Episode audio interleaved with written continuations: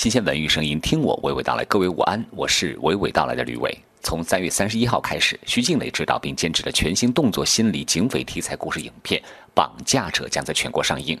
提前看到了这部影片后的我，给出观看指数达八点五分。为何给出一个女性导演首次执导动作枪战和心理警匪题材作品如此高的推荐？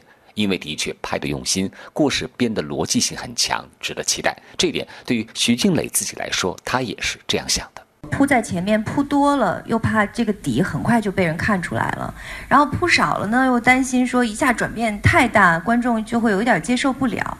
所以就这个分寸感其实挺难的，就是因为这种类型的片子，还它其实是一个跟观众的。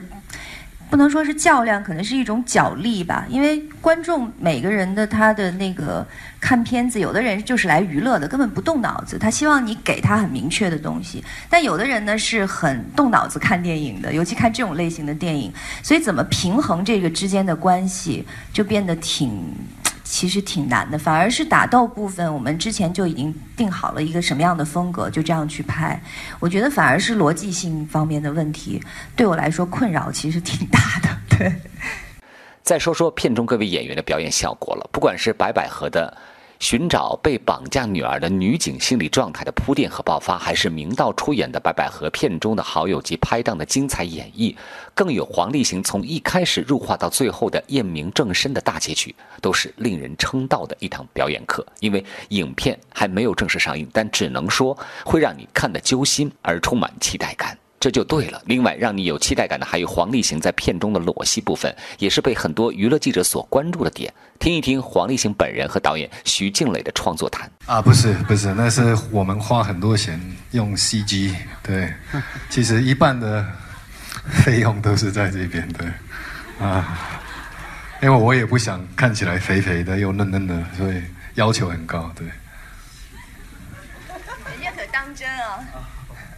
那那是他是他自己，能有什么其他的原因？还，呃，还是出于剧，肯定是出于剧，因为我所有在片子里呈现的东西都会是出于剧情的考虑，呃，因为包括我我真的不觉得有一个有一个裸戏，一个男男生有一个裸戏有什么问题，因为我们我从小画画嘛，我们都从小都画那些骷髅啊、人体啊。不觉得，我觉得所有的合所有的这个设置，其实都是觉得为了人物的真实感嘛，那也没必要就是一定要怎么这么遮遮掩。我我不觉得那是很大的问题，啊，你觉得？